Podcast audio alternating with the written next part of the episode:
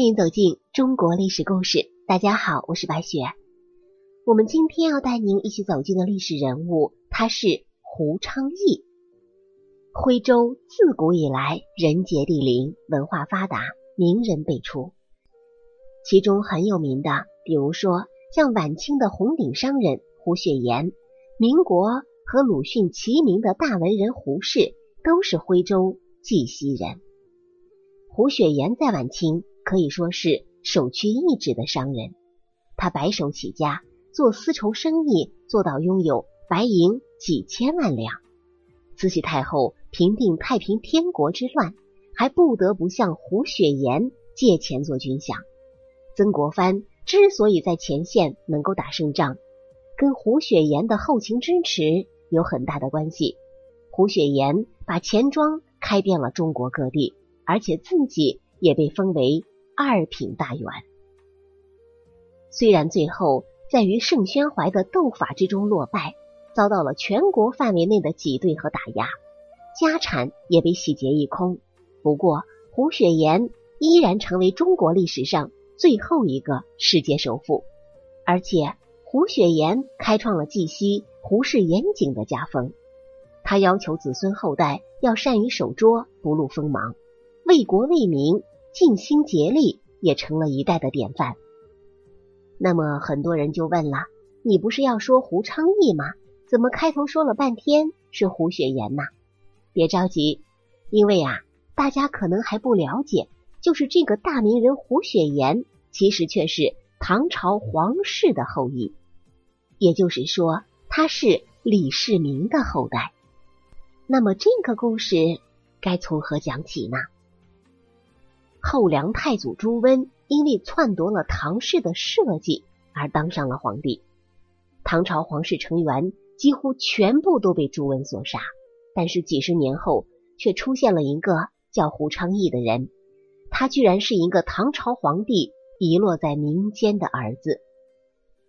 这个故事就由此展开了。唐昭宗李晔在位时期，朱温拥兵自重，为了进一步。控制朝廷的局势，他先是派部下韩建进将诸王斩尽杀绝于十六宅，后来又逼着唐昭宗把都城迁移到洛阳，因为洛阳属于朱温自己的势力范围。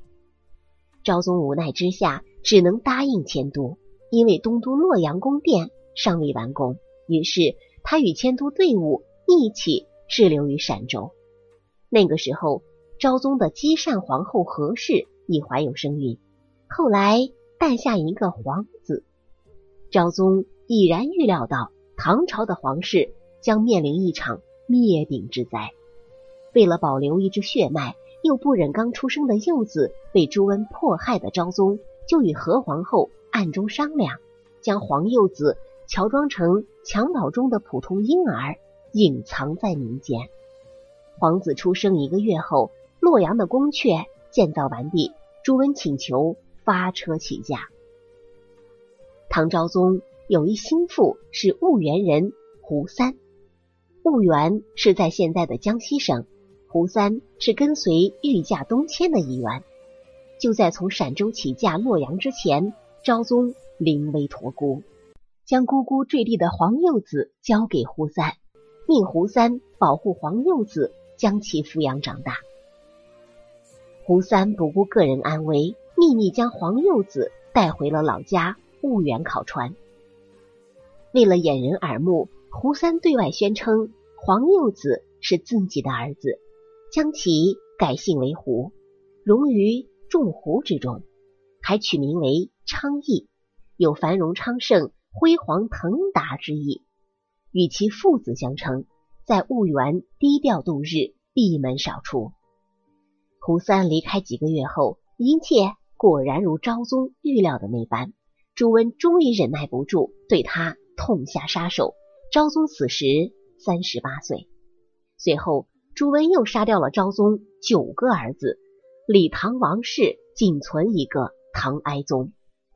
后来，朱温逼迫唐哀宗禅位，并派部下杀了唐哀宗。胡三尽忠职守的抚养着胡昌义长大，他希望黄幼子能够平安长大就好。可是啊，这个胡昌义天资聪慧，年少时就在当地出了名气。胡昌义二十二岁时，天下已是后唐庄宗统治时期，他以《易经》登明经科第二名，因此被后人尊称为明经公。胡三见胡昌义已然长大成人，就出示当初从宫中带出的御医和宝丸，告诉了胡昌义他的真实身世其实是昭宗幼子。胡昌义得知身世之后，失声痛哭。他可以选择报仇，然而他并没有这样做。得知真实身世的他，再也不能屈节侍奉他国君主了。最后，无意仕途的他。隐居于乡中，开设明经书院，把自己一身的学识授予世人。可是不久之后，他的身份还是逐渐被乡人所知。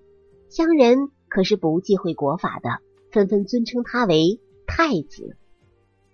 胡昌义在乡里乐善好施，曾经为了便于乡人外出，而伐木架桥于二十四都朱元溪上，乡人称呼此桥为。太子桥，南宋时由十四世孙胡安国重修，十三世孙胡次彦定名为明经桥。到了元时，胡昌义的十五世孙胡明善将太子桥由木桥改建为石桥，并邀请当朝尚书汪泽民出席桥的落成典礼，作为明经桥碑记立石于桥侧。在婺源有十胡九汪之说，指的就是胡昌义这个王改姓为胡，藏匿在了民间。他知恩图报，遗训儿孙，李改胡要代代相传，绝不服宗。因此，胡昌义的子孙都没有改为李姓，都姓了胡，融入于众胡之中。后世还有这样一个传闻，说是明经胡氏自此在深山之中安稳生活。千百年的时光，并没有太大的波澜。直到清朝末年之时，却出了一个著名人物。这个人就是我们故事开头所说的胡雪岩。胡雪岩出生于安徽徽州，自幼家境贫穷的他，选择外出到杭州闯荡。凭借着自己的经商天赋以及勤劳踏实的品质，再加上锐利的眼光，最终获得了上天的眷顾。将自己的事业发展到巅峰，成为清朝末年首屈一指的大富豪。此时，胡雪岩的身世就让人十分好奇了。通过对其族谱进行对照，世人惊讶的发现，胡雪岩竟然是唐朝皇室的后裔。李渊、李世民倘若知晓此事，大概也十分欣慰吧。这个到底是不是真的，咱们也无从考证了。众说纷纭，本身也算是一个有趣的故事吧。好了，朋友们，咱们本期的故事到这里就结束了，感谢您的收听。喜欢的朋友欢迎点赞转发，也欢迎您评论留言。下期我们将带您走进梅兰芳的原配王明华的故事。我是白雪，下期再见。